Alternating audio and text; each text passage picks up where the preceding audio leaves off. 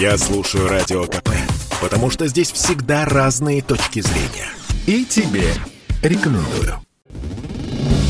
Импортное вино подорожает в России на четверть. Ценники перепишут в 2022 году. Поставщики уже предупредили об этом. Говорят, все из-за плохого урожая. И это действительно так, заявил Радио КП член Союза сомелье и экспертов России Денис Руденко. В этом году этот сезон был очень тяжелым практически для всех виноделов по всему миру. У всех приключились какие-то свои сложности, проблемы, хлопоты с климатом. Во многих регионах были весенние заморозки, потом были возвратные какие-то проблемы летние дожди, поздние осенние дожди. Поэтому, в общем и целом, есть ожидание, что урожай 2021 года по всему миру окажется несколько ниже, там на 10, 15, 20 процентов, в зависимости от зоны, в зависимости от страны, в зависимости от региона, чем обычно, чем в среднем. Плюс на это все, естественно, накладывается там колебания мировых валют, инфляционные процессы. В 2021 году мировой объем производства вина снизится на 4%, но в сравнении со средними значениями значениями за последние 20 лет падение составит 7%, пишет РБК.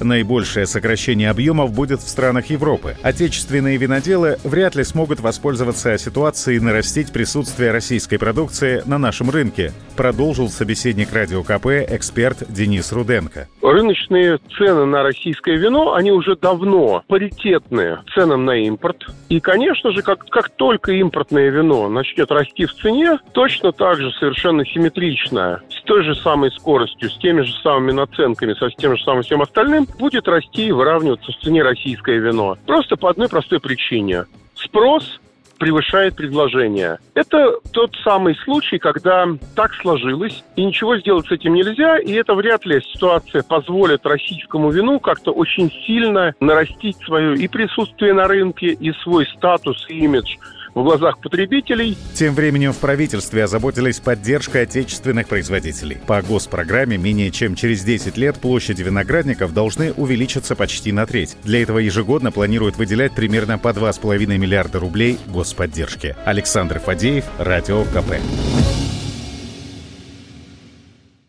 Бесконечно можно слушать три вещи. Похвалу начальства, шум дождя и радио КП. Я слушаю радио КП и тебе рекомендую.